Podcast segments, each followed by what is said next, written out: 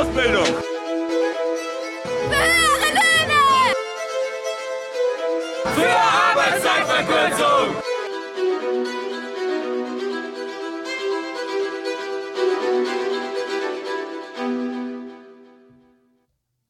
Hallihallo, Gude aus Frankfurt in die Republik. Wir sind wieder da, euer Streikposten ist wieder on air. Ich sitze hier heute im Jugendclub mit dem lieben Peter. Hi, grüß dich. Hallo. Und mit Mireille. Hallo.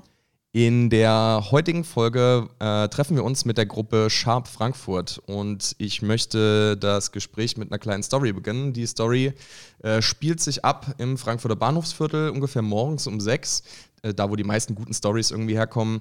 Ähm, und ich habe einen Menschen getroffen, der mir erzählt hat äh, oder der mich angesprochen hat, gesagt, hey, du hast eine Glatze. Und ich sage, ja, also frisurentechnisch äh, äh, ist das bei mir eben so.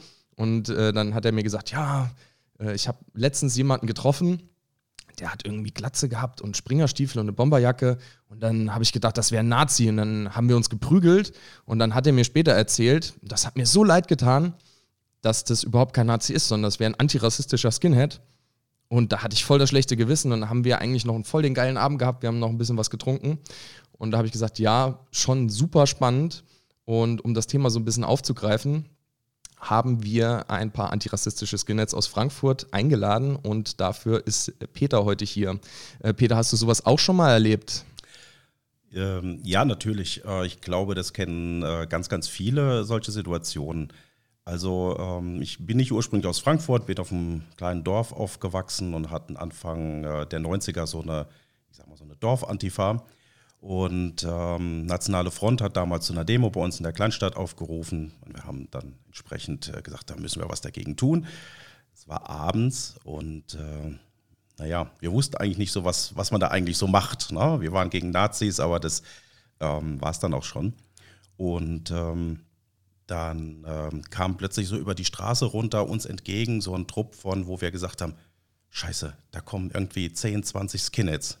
Und die hauen uns jetzt sozusagen die Hucke voll. Das war so unser erster Gedanke, bis dann jemand aus unserer Gruppe sagte, ähm, da ist ein Schwarzer dabei. Und ähm, dann kamen halt die näher und es war dann klar, dass ähm, es keine Nazis waren, sondern halt ähm, aus zwei Städten entfernt ähm, eine Sharp-Gruppe, also Skinheads Against Racial Prejudice, also kurz gesagt Skinheads gegen Rassismus. Äh, die uns beistehen wollten an diesem Abend. Und äh, das war auch für mich so mein erstes Erlebnis, wo ich gemerkt habe, ja, Skinhead ist nicht gleich Nazi. Ja, jetzt hast du ja schon erklärt, was Sharp bedeutet, aber kannst du mal diese ganze Skinhead-Subkultur, die Entstehung davon, äh, uns darüber aufklären? Also, ähm, ja, also ist jetzt ein bisschen großer Abriss. Natürlich muss man sie erstmal verstehen, wenn man das Wort Skinhead hört, dass ähm, der Ursprung ähm, wird immer so gesagt, dieser Spirit of 69, also im Jahr 1969 grob äh, anzusiedeln ist. Ähm, und zwar das Ganze in, in, in Großbritannien und der Hintergrund war, dass ähm, sehr viele jamaikanische Einwanderer nach England kamen, dort ihre Musik mitbrachten, also Reggae, Ska und ähm, diese Kultur des, ich sag mal, sich schick anziehen, tanzen, feiern, halt auch gerade bei ähm, der weißen Arbeiterklasse in England ähm, stellenweise sehr gut ankam und äh, sich dann halt äh, schwarze und weiße Kids einfach zusammengetan haben zum Feiern. Das erklärt jetzt natürlich noch nicht, was macht Skinhead aus und wo kam das her, aber man kann vereinfacht sagen, dass einer der Haupteinflüsse sicherlich ähm, eine Abwandlung der, der Mods äh, war Quadrophenia als Film von The Who sagt vielleicht dem einen oder anderen was. Äh, also Rollerfahrer eher so ein bisschen schicker angezogen und ähm, daraus entwickelte sich die sogenannten Hardmods. Das waren die, die anfingen, sich die Haare schon etwas kürzer zu schneiden, schwere Arbeiterstiefel anzogen, einfach auch Bock hatten, natürlich abends durch die Kneipen zu ziehen und auch Bock auf Schlägereien. Und ähm, aus dieser Bewegung, wenn man das so nennen will, entstanden halt nach und nach so dieser Skinhead-Subkultur. Ähm, nicht so, wie man sich das heute meistens vorstellt, äh, 14 äh, Loch Springerstiefel, hochgekrempelte Jeans und Bomberjacke, sondern das war eher noch ein sehr klassischer, schicker Style. Da hat sich dann erst später das, was ähm, man dann so in den 90ern halt ähm, kannte vom Outfit, halt erst herausentwickelt. Kann man das, äh, also wenn ich jetzt an 1969 denke, äh, hast ja gesagt Spirit of 69, ähm, kann man auch sagen, dass das so eine Art Gegenkultur zu dieser Hippie-Kultur war, die ja zu der Zeit sehr populär war. Äh, ja, absolut. Also es war natürlich so dieses, ähm, die Hippies war so dieses ähm, zugekifft, äh, ich bringe jetzt bewusst Klischees natürlich, mhm. langhaarig und ähm, nicht arbeiten, arbeiten wollend, äh, so dieses Bild. Und davon wollte man sich natürlich abgrenzen, also mit einer, mit einer klaren Mode, natürlich auch mit einem Kurzhaarschnitt und ähm, sicherlich äh, auch mit, äh, ja, dass, dass man da so provozieren wollte. Wenn ich jetzt an, also du hast ja gesagt, ähm, die Skinhead-Subkultur ist ähm, durch jamaikanische Einwanderer äh, beeinflusst worden. Und ähm, das, was, glaube ich, die, die mediale Aufmerksamkeit vor allem in den 80er und 90er Jahren am meisten geprägt hat, waren starke rassistische Tendenzen ähm, innerhalb dieser Kultur. Wie kam es dazu? Wie kam es zu dem Bruch, dass man ähm, die äh, Einwanderer nicht mehr als äh, Freunde und Kollegen auf der Arbeit sieht, sondern ähm, als Gegner auf der Straße? Also grundsätzlich muss man natürlich sagen, gab es auch das Problem, ähm, bevor es die Nazi-Skinheads entstanden auch schon. Also ich meine, man hat zwar mit den Jamaikanern abgehangen, aber es gab durchaus Situationen, dass Skinheads mit äh, jamaikanischen Jugendlichen, die dann später eingewahrten Pakistanis zum Beispiel gejagt haben, also dieses sogenannte Paki-Bashing. Ähm, das ist äh, mit ein Grund und dann kommt halt das, was man vielleicht später so als Oi-Punk bezeichnet hat oder die, die Anfänge davon, so ab 79 entstand als Abgrenzung zu diesen sehr kommerzialisierten Punk aller ähm, Sex Pistols und Co. hat sich eine sehr viel rauere Musik herausgearbeitet, die dann plötzlich aber sehr viel weißer auch wieder war, was das Publikum angeht.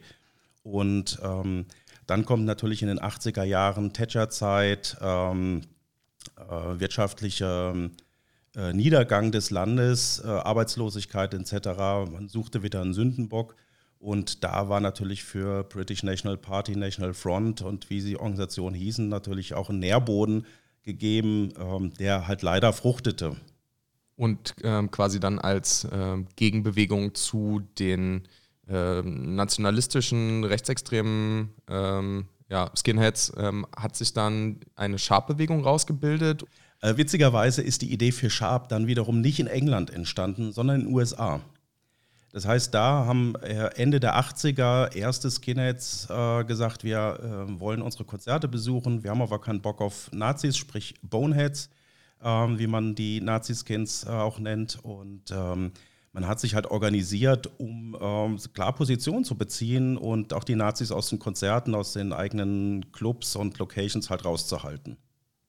Das war so die Idee von, von Skinheads Against Racial Prejudice ähm, da Position zu beziehen. Und dann kam es dann wiederum, zumindest noch ein bisschen die, die Legende in der Szene, äh, Roddy Moreno, äh, Sänger von The Oppressed, das ist eine walisische Band, der hat ähm, auf Konzerten in den USA halt Flyer von Sharp in die Hand bekommen und fand das halt so gut, dass er gesagt hat, das müssen wir eigentlich auch äh, für uns mit rübernehmen und sowas organisieren. Und das war so ein bisschen der Startschuss. Und nach England ging es natürlich dann auch, kam es in Deutschland an, äh, Italien, Spanien, Frankreich. Also es ist schon eine äh, sehr international gewordene Bewegung, ähm, dass man sich ganz klar halt als Skinhead auch gegen Nazis, gegen Rassismus positioniert. Du hast ja eben gesagt, dass, ähm, dass die Skinhead-Subkultur auch so aus der arbeitenden Bevölkerung rausgekommen ist. Der Begriff der Working Class macht da auf jeden Fall auch ähm, eine Runde. Ähm, wenn wir jetzt darauf äh, schauen, welchen Einfluss hatte denn die Skinhead-Bewegung auch auf Arbeitskämpfe ob jetzt in England zu Zeiten des äh, Thatcherismus ähm, und den Niedergang der Kohleindustrie ähm, oder hast du auch irgendwelche Einflüsse ähm, für, auf Gewerkschaften beispielsweise oder auf Arbeitskämpfe äh, in Deutschland, die dir jetzt einfallen? Also konkret fällt mir nichts ein, ist mir auch nicht bewusst, dass das jetzt jemand ganz gezielt mal untersucht hätte, weder als Historiker noch jemand aus der Szene. Aber da natürlich halt die Skinheads als ähm, da, wo sie in den Betrieben gearbeitet haben, kann man davon ausgehen, dass sie sich da natürlich auch an den Arbeitskämpfen beteiligt haben. Äh, aber nicht als vorweg als Skinheads und nicht als Organisation, weil es Sharp oder überhaupt, das ist, war nie eine Organisation. Das darf man nicht irgendwie mit, mit politischen Gruppen irgendwie verwechseln. Und man hat sich da dann einfach als ja, Kollege äh, oder Kollegin dann halt einfach ähm, engagiert. Okay, und wie seid ihr dann organisiert und was macht ihr für Aktivitäten so als Gruppe? Also generell, glaube ich, kann man diese, äh, kann man Sharp so ein bisschen als Idee oder als Netzwerk bezeichnen. Es gibt in verschiedenen Städten einzelne äh, Menschen, die sich halt als antirassistische Skinheads ähm, fühlen und äh, die sich dann halt vor Ort zusammenschließen. Und äh, ein Hauptding sind sicherlich auch, äh, ich sag mal, Konzerte oder sogenannte Nighter äh, zu organisieren mit DJs, wo Ska, Reggae, aber auch ähm, Oi oder Streetpunk aufgelegt wird. Das äh, ist so sicherlich äh, mit in allen Städten so eins der Hauptdinge. Dann kommen aber natürlich auch manchmal, dass mal eine Lesung organisiert, wenn es sich was ergibt, was thematisch zu, zu uns passt und unsere Leute interessiert. Kneipenabende, ähm, ja, das sind halt so, so die Dinge, die, die man halt, äh, wo man halt zusammensitzt, quatscht irgendwie. Klar, wir fahren auch mal zusammen auf äh, politische Demos und sind da aktiv und aber ähm, das ist halt immer, sage ich mal so, eine Mischung einzelne Leute, die sich dann halt zu diesem konkreten Event oder Anlass halt zusammentun. Wie war das für euch jetzt eigentlich während der Corona-Zeit? Ihr konntet dann eure Nighter ja so nicht mehr stattfinden lassen. Es war natürlich dann auch schwierig, sich zu treffen. Wie habt ihr die Zeit jetzt äh, fürs Erste überstanden und was sind eure Pläne jetzt ähm, für die ja, nächsten Wochen und Monate? Ich glaube, die, die große Glaskugel äh, da, da reinzuschauen ist natürlich schwierig, kommt natürlich alles auf äh, ganz, ganz viele Faktoren an. Aber äh, ist das schwierig für euch gewesen? Weil ich meine, also ihr seid ja schon auch eine, ja, wie soll ich sagen, eine zusammenwachsende äh, Gruppe, ähm, die wahrscheinlich auch sehr viel äh, Zeit privat miteinander verbringt. Also prinzipiell war es erstmal so, dass uns äh, Corona das äh, zuletzt geplante Konzert im Dreikönigskeller natürlich ähm, ja, einen Strich durch die Rechnung gemacht hat. Ähm, das musste erstmal komplett ausfallen, ist halt verlegt auf den Zeitpunkt, wann es wieder geht. Das wissen wir alle nicht. Ansonsten, äh, Neiter geht natürlich gar nicht. Äh, Wäre auch einfach nicht vernünftig, muss man auch ganz klar sagen. Irgendwo, also unsere Neiter haben wir ganz oft im tiefen Grund gemacht. Äh, wer den Laden kennt, ist unten ein Keller. Da willst du nicht mit 30 Leuten äh, tanzen und feiern äh, ohne jegliche Lüftung. Geht halt leider nicht. Unser, ähm, ich sag mal so eine Art Stammtisch, haben wir gesagt, ja, momentan ist es Sommer, wir müssen jetzt uns nicht unbedingt in eine Kneipe quetschen, wir treffen uns ganz oldschool äh, im Park, äh, lungern ein bisschen auf der Parkbank äh, ab, haben eine mobile Box dabei, gehen zum Kiosk, holen uns Bier, haben Spaß und funktioniert soweit im Sommer erstmal ganz gut. Was dann Winter, Herbst äh, etc. bringt, müssen wir einfach mal schauen.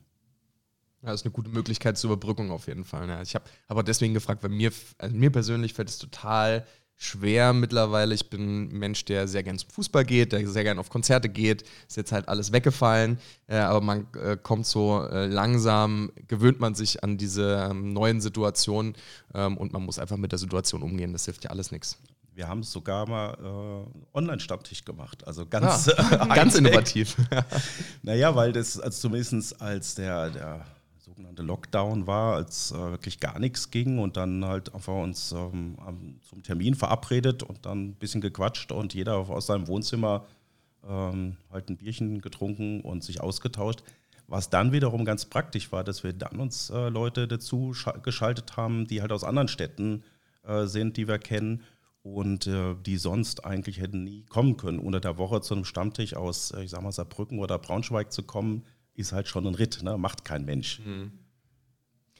Ein Thema, was in der Musikszene immer wieder aufgekommen ist und was viele auch beschäftigt, ist der Umgang mit sogenannten Grauzone-Bands. Wir haben ja gelernt, dass die Skinhead-Subkultur sich ähm, in verschiedene Richtungen irgendwo entwickelt hat.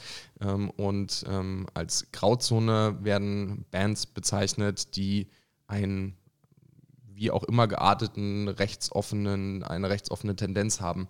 Äh, wie seht ihr die Thematik? Wo geht Grauzone los? Ist das ein fließender Übergang? Gibt es da harte Cuts? Und wie kann ich das als vielleicht naiver Hörer oder Hörerin erkennen, die, die sich noch nicht so arg mit der Materie auskennt, ähm, wo es problematisch wird? Das Thema Grauzone ist relativ äh, komplex und schwierig, weil klar, für jeden fängt es irgendwo anders der Punkt an, wo er sagt, bis hier und nicht weiter. Das ist im, im Privaten so, das ist äh, im Job so und das ist natürlich auch bei Musikbands so. Ähm, also ich kann für mich persönlich nur sagen, wenn es ganz klar halt natürlich jemand hier mit rassistischen, sexistischen Texten herkommt, dann kann er so zehnmal sagen, ich bin eine Sharp-Band, ähm, ich bin antirassistisch, das äh, nimmt mir jemandem nicht ab.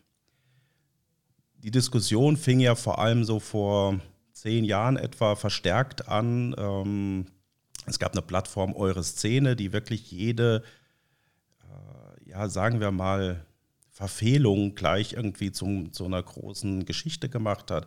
Das heißt, wenn auf einem großen Festival mit 40 Bands dann eine drunter war, die nicht ganz ähm, klare Sachen dazu sich positioniert hat, wurden die anderen halt gleich teilweise mitgebrandmarkt.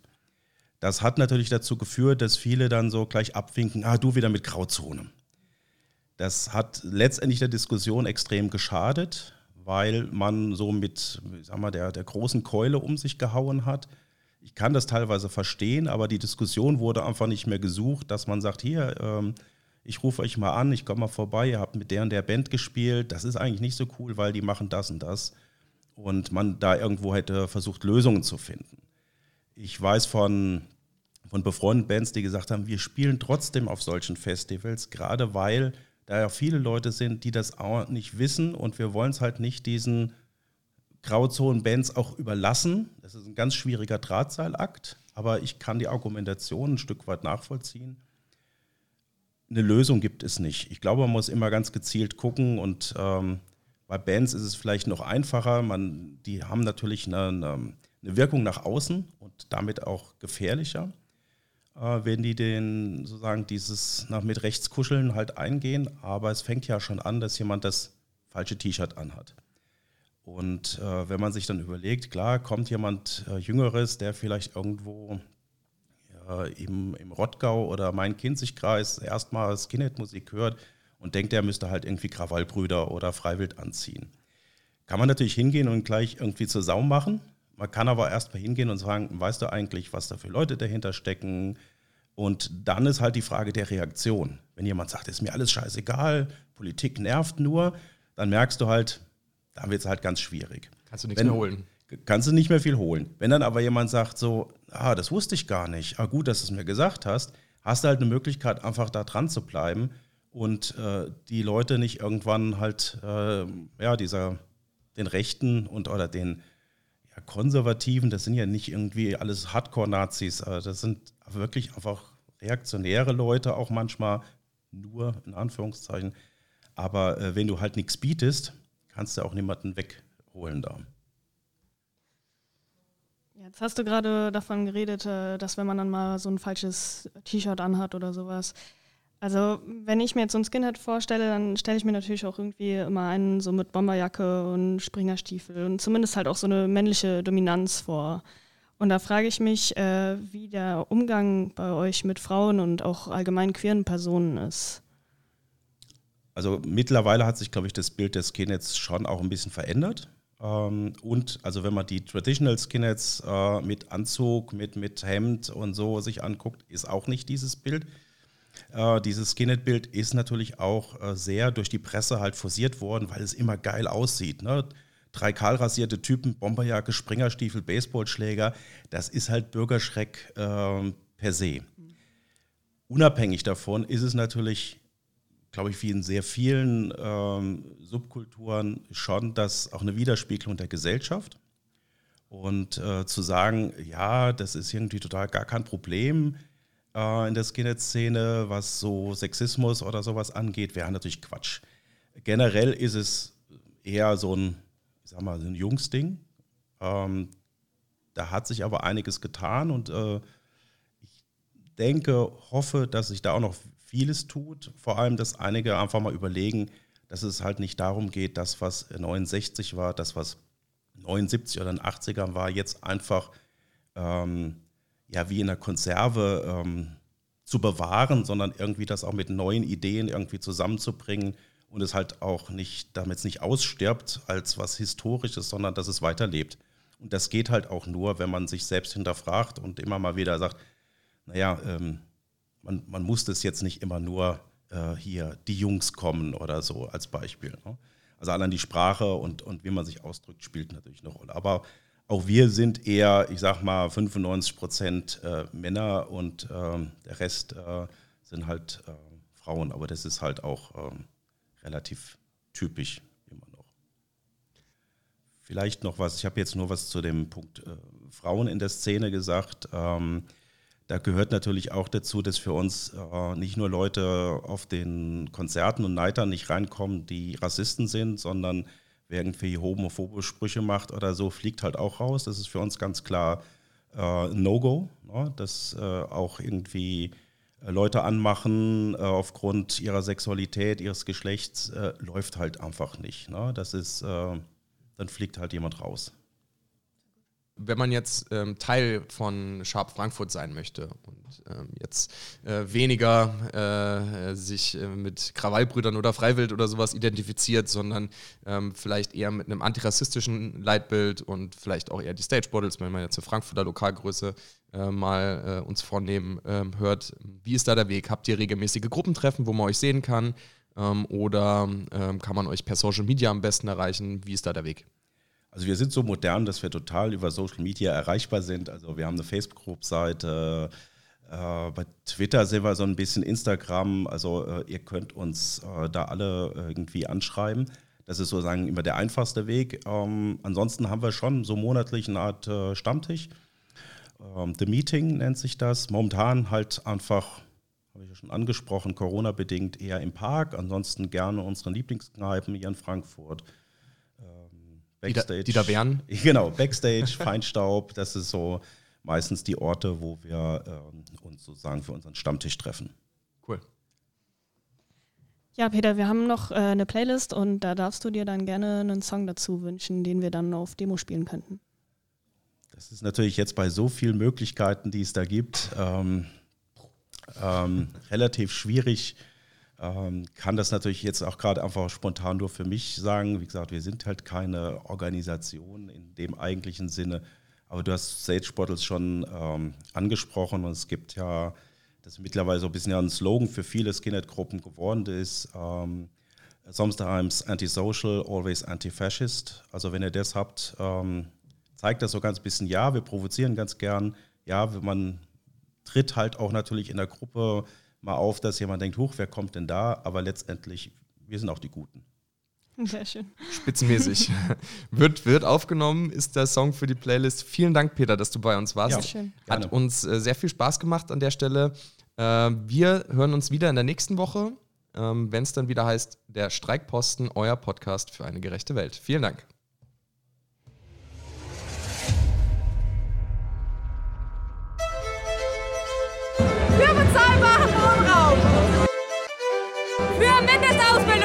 Mindestausbildungsvergütung.